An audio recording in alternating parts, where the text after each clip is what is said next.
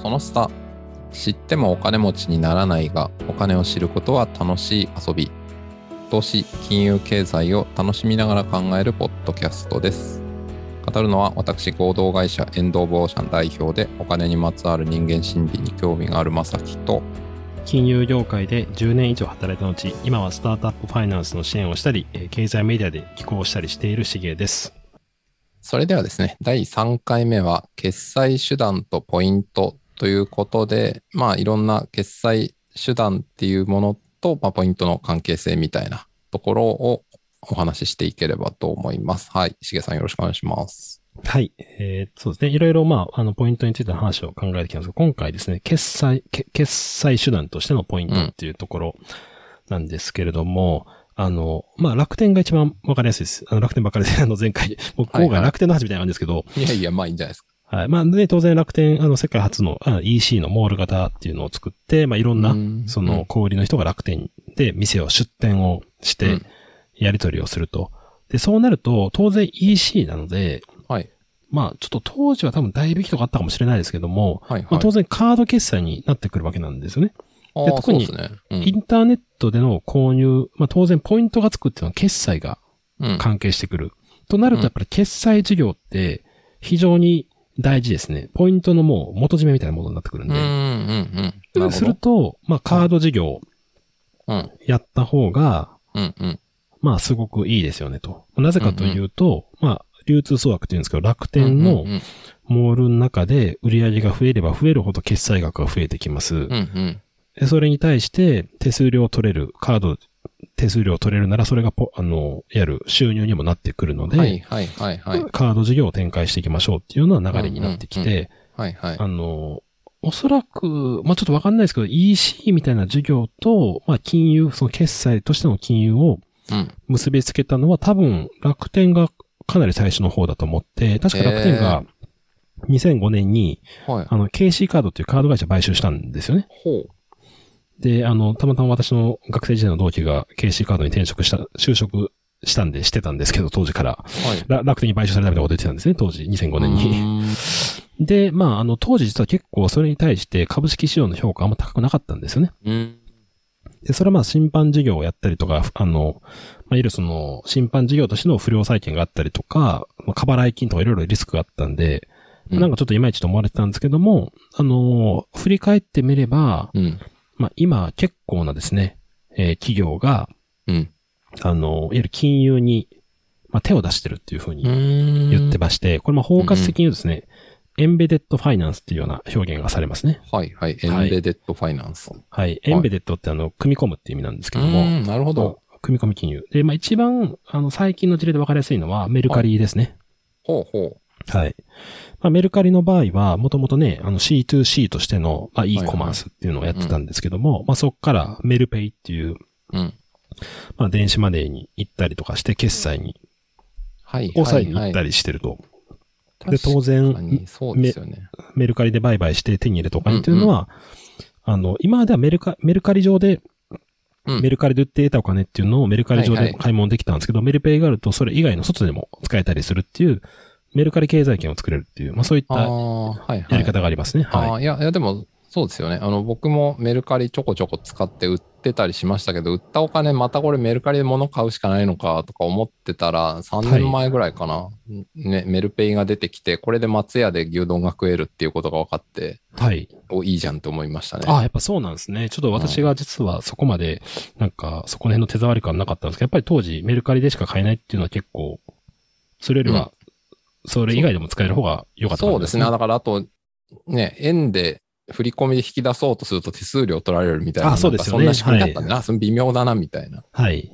かといって別にすぐ欲しいものもないし、はい。とか思ってたら、松屋で使えるってなって。まあ松屋は例ですけど、まあ。はい。はい、使えるって思いましたね。そうですよね。なので、あの、まあ、結局、これまで金融業っていうのがずっとま、規制産業だったんですけども、日本で言うと2000年以降、その辺がだいぶ緩和されてきてですね。あの、まあ、例えば、ソニー、イオン、セブンイレブン、まあ、ローソン、先ほどローソンみたいな感じが、みんな銀行を作りましたし。確かにソニー銀行とかイオン銀行とかセブン銀行って全部あれも21世紀の話なんですね。そうですね。で、まあ、これらの企業の特徴としては、やっぱりそもそも、その流通額が非常に大きいっていうことになってきて、確かに。まあ、継続的に使ってもらう。そういった中で、まあ、カードも発行すると、うん、まあ、ね、もともとの、なんでしょう、その、ポイントっていうのは未来、もう一回使ってもらうための、うんうん、まあ、ロックインとか LTV 長くするというような仕組みと、うん、まあ、金融の決済が、めちゃくちゃ相性がいいんですよね。はいはいはい。はい、なるほど。確かにそうですね。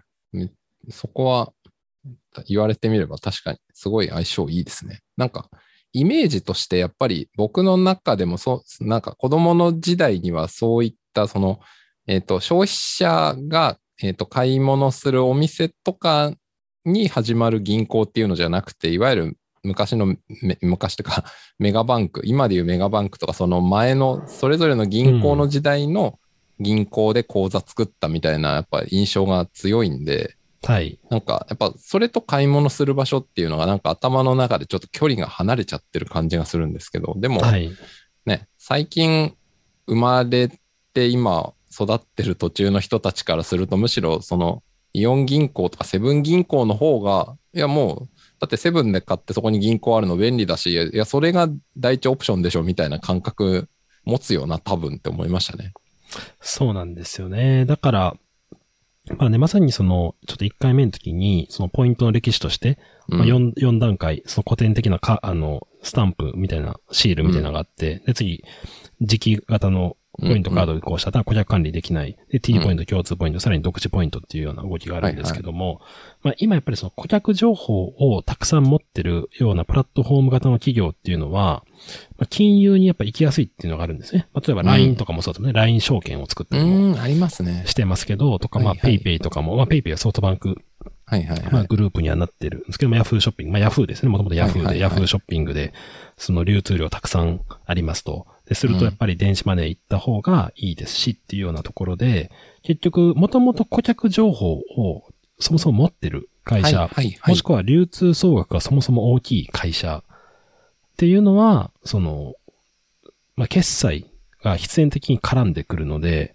でもそれを他社のカード会社と決済そこに取られちゃうんで、それとも、自らも事業やった方が、そこも、そうですよね。うん。取れますよね、と。確かに。はい。いや、まあ、それまあ、言われてみれば至極当然で、でもあれですよね、さっきのしげさんの話だったら、規制があったから、それまではやっちゃダメってなってたってことですよね。金融は、あの、銀行とかは完全にそうでしたね。はい。うんうん。うん、その小売業が金融業やってはいけないってことになってたってことですよね。そうですね。で、それが、あの、1997年だと思うんですけども、大橋、はいはい、橋本、橋本内閣で当時、はいはい、あの、金融ビッグバンっていうのがありまして、ああ、はい、ありましたね。あの、もう少しちょっと日本の金融がちょっと古いと、まあ、すごく鎖、国です。一言で鎖国状態。金融村の鎖国。はいはい。に対してもう少し開いて、競争力高めていくの大事じゃないですかっていうところで、まあそういう動きが、まあ結構出てきたっていう。なるほど、はい。はいはいじゃあそこが発端なわけですね。そうですね。はいはい。で、まあ当然海外はもっと全然先に行ってて、まあアリババとか有名ですけども、はいはい、アリペイは当然強いですし、はいはいまあその、まあ G マ信用、5マ信用みたいなところで、信用情報を使ったところも全てもう定量化して、まあ評価経済でやってるみたいなところまでも行ってしまってる感じですね、はい、ポイントが。はい。確かに。そうですね。で、ちょっと思い出したら、そういえば妻もですね、はい。あの、結局、先、まあ、去年ぐらいですかね、なんかいろいろ気づいたみたいで、ロックインされようと。どれに、どれにしようかなと。そうですよね。どれにしようかなってなりますよね。どれにロックインされようかなって。いやいや、なりますよ。それとやっぱ妻はもう、やっぱもうちょっと、 PayPay がいいと。なんで、PayPay 銀行の口座開いて、 PayPay カード、はいはい、まあ当時ヤフーカードですけども作って、はいはい。基本決済は PayPay で全部行って、口座もそれで行くみたいな感じに。へえ。振り切りましたね。はい。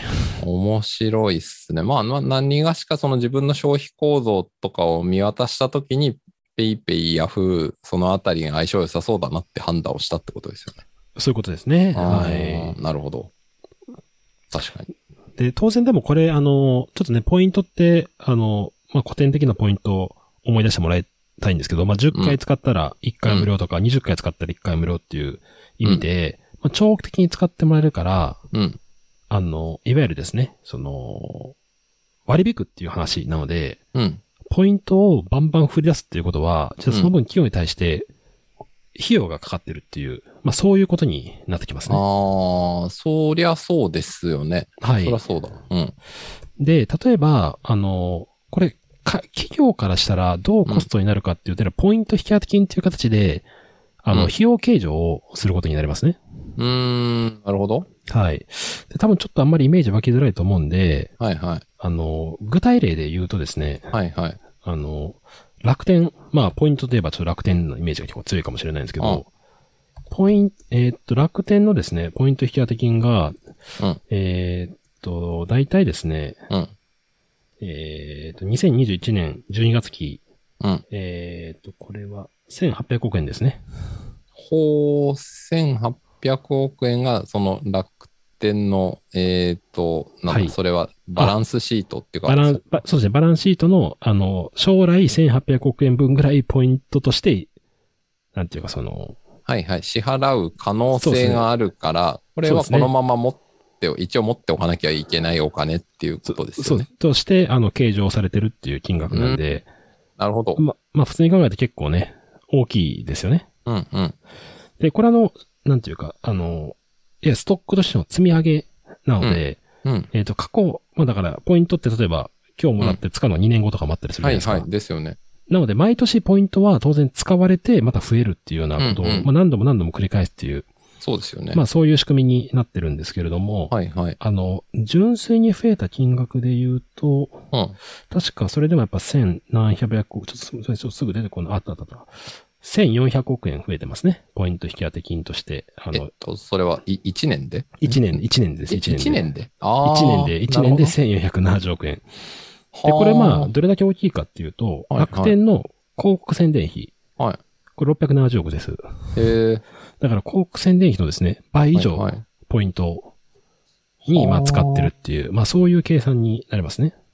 なるほど。で、今の話、あの楽天グループでかいんで、単体の話なんですね。楽天た、グループ単体でうん。年間1400億円の引き当て金があって、あ、うんポイントがあって、うん広告宣伝費670億なんですけども、うんうんそもそもの、その募集団、それ、売上高ですね。あの、うん利益の現実の売上が7800億円です。うん。うん。たうん単体です。はい7800億円のうちの20%ぐらいポイントってことですね、そうなると。じゃあ、へー普通に考えて。そんな出してるのかと思いますけど。はいはいはい。いやー、面白いですね。なんか、はい。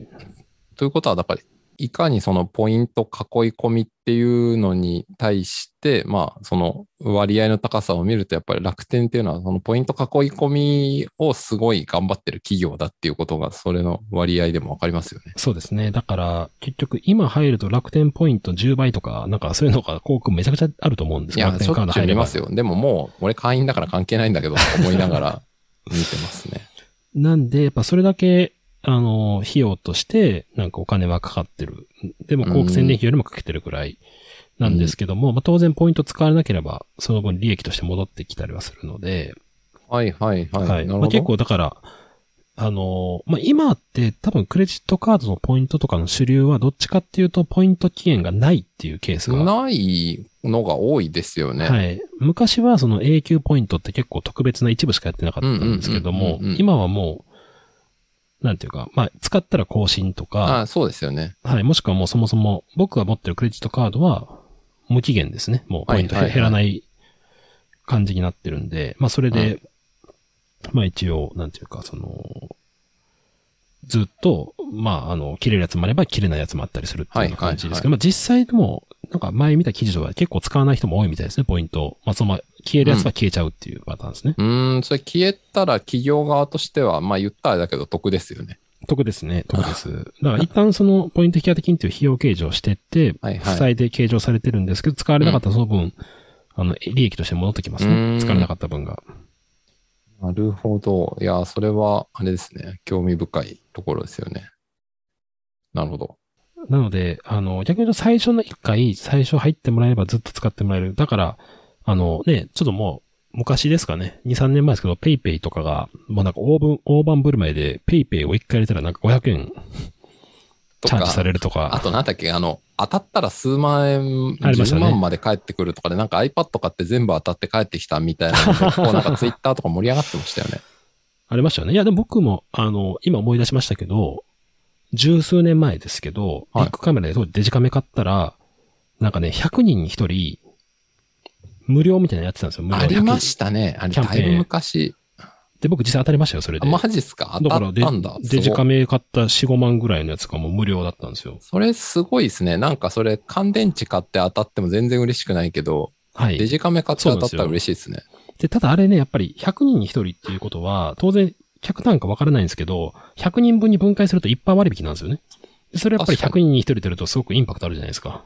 そうですよね。でも、確かに確率計算上は別にいろんな金額の買い物する人がいても、か100分の1だったら1%っていうだけですもんね。1%、1%なんですよ。それの、そうなんですよ。ただ実は1%割引なんですけど、やっぱああいう見せ方をすると、最近あんまやらないですけどね。なんかちょっとう、ん。なんか、あったんですかねちょっとわかんないですけど。しかも、変な話、その、そのちょそその100人に1人の話にしちゃいますけど、例えば、しげさんの買ったデジカメが4万円だとしても、あの、会社としての仕入れ原価がもし2万円とかだったら別にはい会社としてはその2万円じゃんっていう、そうなんですよね。ですよね。消費者は4万円得したと思ってるけど。そうなんですよ。だから実はこの辺が結構ポイントとか割引の、なんていうか、いろんな発展系が実は我々の身の回り多くて、うん。例えばさっき言ってた松屋とか、あの、ココイチとかって、うんあんまり割引やんないんですよ。ああ、なるほど。ただクーポンがうん。トッピング無料とかなんですよ。はい、はい、はい。なるほど。次回来たらトッピング無料とか、そうすることによると、100円割引をするか、100円のトッピング無料にするか、うん、うんどっちが会社的に得なんですか、消費者はパッと見一緒ですよね。100円割引なのかね。100円のそのトッピングつく確か。ただ、当然原価を考えると、100そうですね。円トッピングの方が利益が。乗るんですよ。確かに、まあ、ちょっと、松屋なのかラーメン屋なのかわかんないけど、そうですよね。だって、100円引きにしちゃうと100円売り上げが減っちゃうけど、はい。100円分の、えっ、と、じゃあ、ララーメン屋で卵をつけますって言っても、卵の原価なんか1個15円とかじゃん、みたいな。っそうなんですよ。そうなんですよ て。考えると、15円の支出でお、お店は、あ、じゃあお客さんは100円得したと思ってるから、そうなんですよ。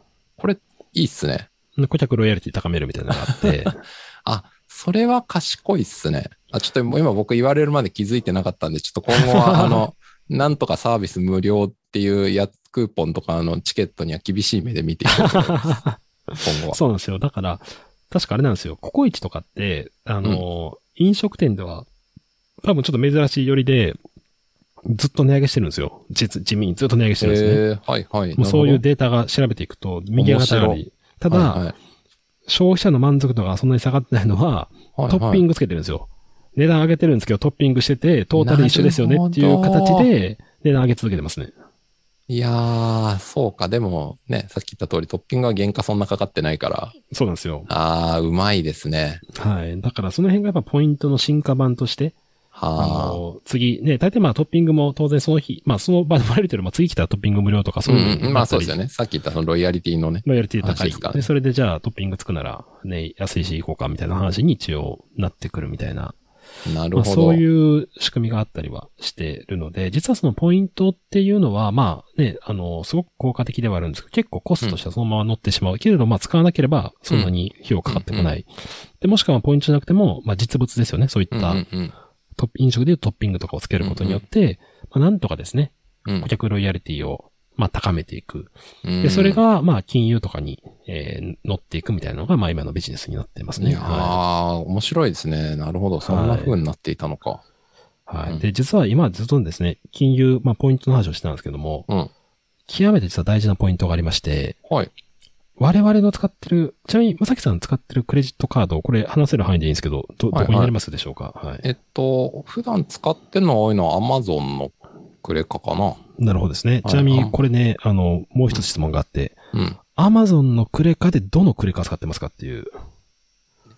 あーあと、マスターカードかな多分。そうなんですよね。おそらく日本で言うと、マスター、ビザ、うん。JCB、そうですね。もしくはアメック、じゃあアメックスはちょっと、まあ、メックはに日本だと、はい、あんまり見ないですね。まあ、ほぼちょっとブランド的な扱いですけど、であって、結局我々が使ってるクレジットカードっていうのは、まあうん多くはこの3つ、中国と銀霊カードとかになりますけど。この3つのドヤの上に乗ってるわけなんですね。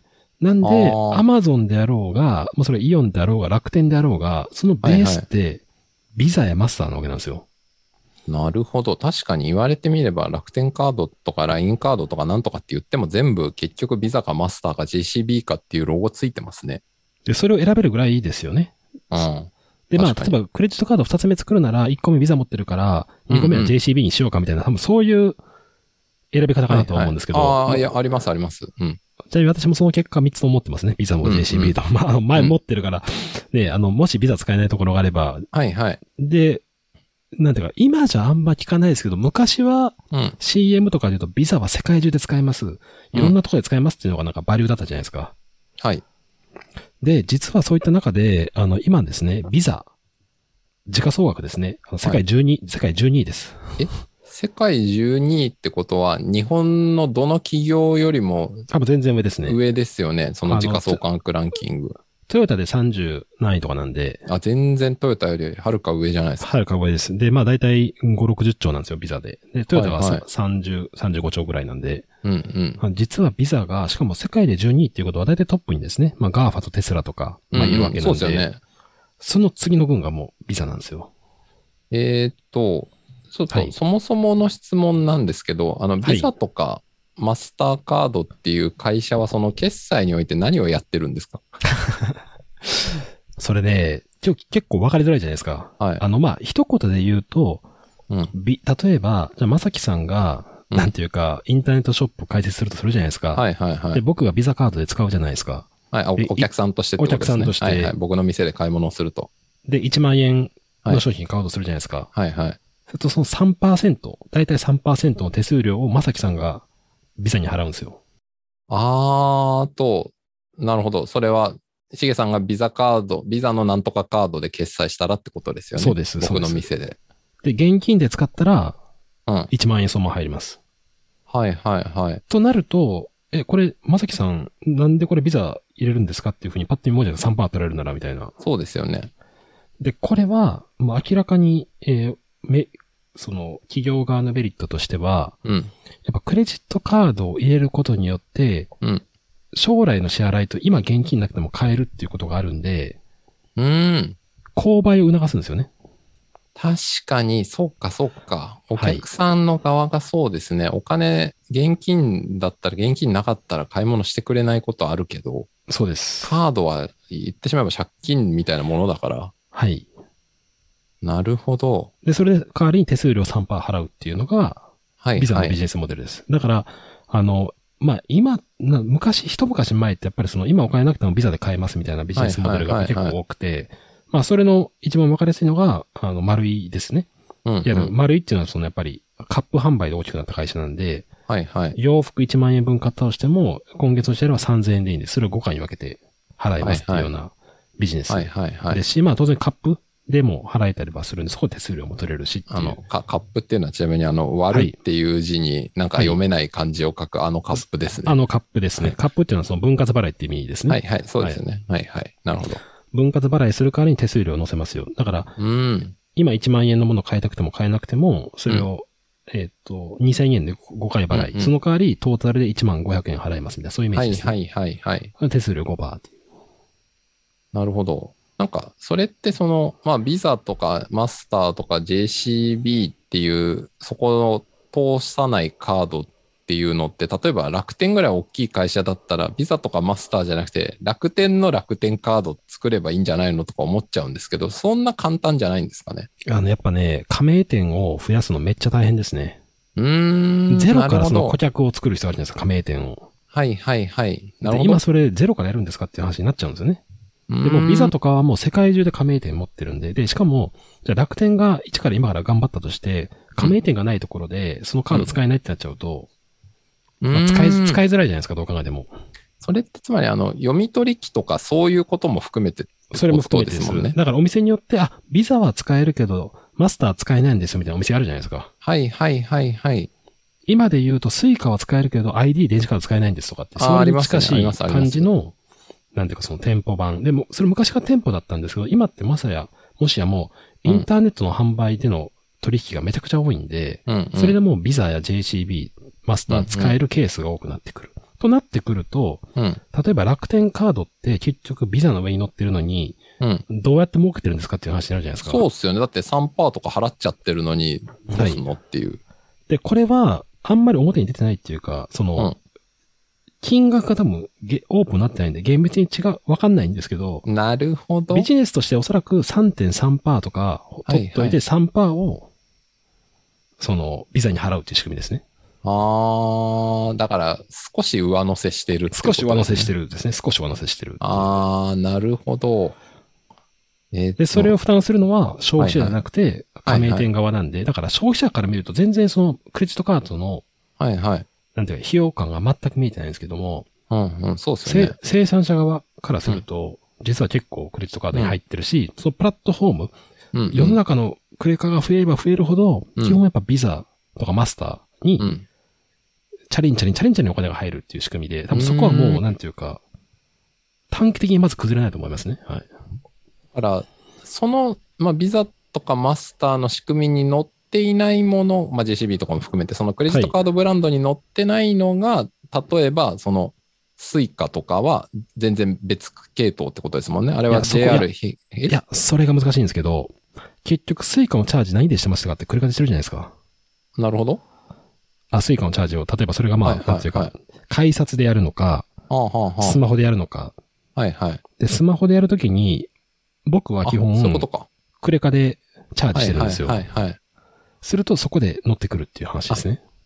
あなるほど。あ、いやいや、あの現金で、あの、おはい。駅の自動か券売機でチャージして、それではい駅の、で買い物す、スイカのタッチ機とかで買い物するとか、電車乗るだったら、そのビザマスター的なところとやり取りはないから、自分たちの経済圏にいられるはいっていう話ですよね。そうですね。あでー、ただ、やっぱりそのチャージすぐしないといけな確い、厳しいっていう時に、一昔前は毎回みんな、その、券売機してたんですけど、今は Apple Pay とか Google Pay やるんで、うんうん僕は僕とかはもう全部チャージですね。チャージってう言うんですけど、んうん。そう考えると、まあ結局あれにしても、クレカでチャージっていう。そういうことか。なんか、あとあれか、だから、その同じような話で言うと、だから、 PayPay とかも、はい。えっ、と、クレジットカードでチャージせずに、あの、銀行から引き落としでチャージしたら、クレジットカード会社は出てこないで、 PayPay にお金を入れられますよね。そうです。なんだけど、そこがカードチャージにすると、ビザとかマスターとかに一回経由してるから、そうなんですよ結。局手数料払ってるんですか、あれ？あの、生産者側が払ってますね。あの販売側。で、消費者のインセンティブで言うと、うん。じゃあ例えばチャージしましょう。うん。チャージするときに、銀行からの引き落としチャージと、クレカチャージどっちがいいんですかっていうと、普通に考えると、クレカチャージだとクレカポイントつくんで、そっちがいいんですよね。はい。だからみんなクレカに寄っていくっていう。ああ、なるほど。っていうことは、まあ、いずれにしても、その、なんとかペイとかスイカとかも結局チャージの主主体がクレカだとするならば、そっちが流行っても別にその、ビザとかマスターみたいなカードブランドには手数料がどんどん入ってくるから、そうなんですよ。これす、え、めっちゃ儲かるじゃないですか、ビザとかそれが、マスター時価、。時価総額12、あのね、トップ10、ええ世界で12。だからもう JP モルガンとか従来的な銀行より、今ビザの方が時価総額上なんですよ。すごすぎますね。ら金融でトップじゃないですかね。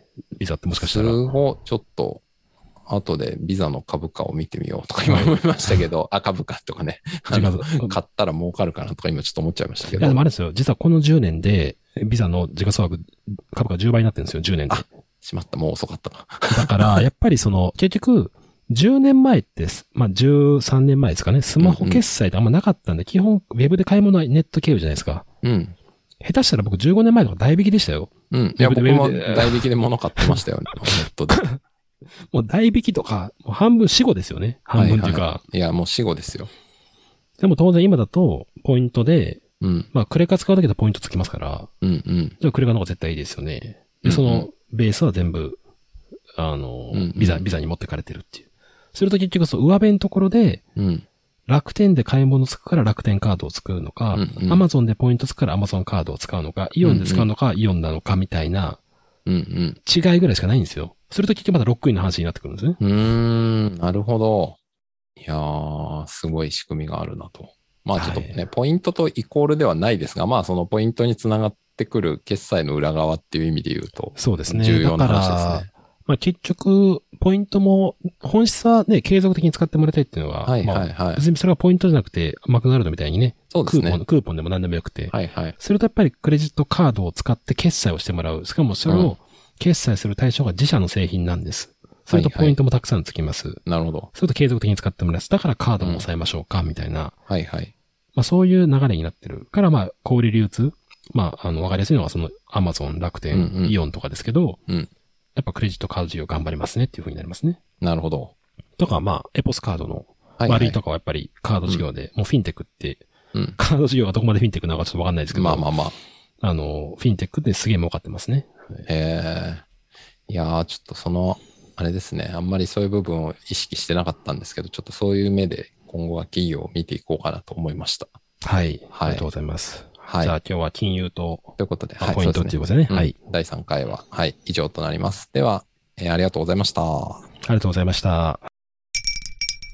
この番組が楽しかったという方は、Spotify や Apple Podcast などで番組フォローをお願いします。また、番組のレビューをいただけると我々励みになります。気が向きましたらぜひレビューをお願いします。また、番組の感想はハッシュタグアルファベットでシャープそのスタをつけてツイートしていただければチェックします。Google フォームでも感想をお送りいただけます。リンクは概要欄からご確認ください。それではまたお会いしましょう。さようなら。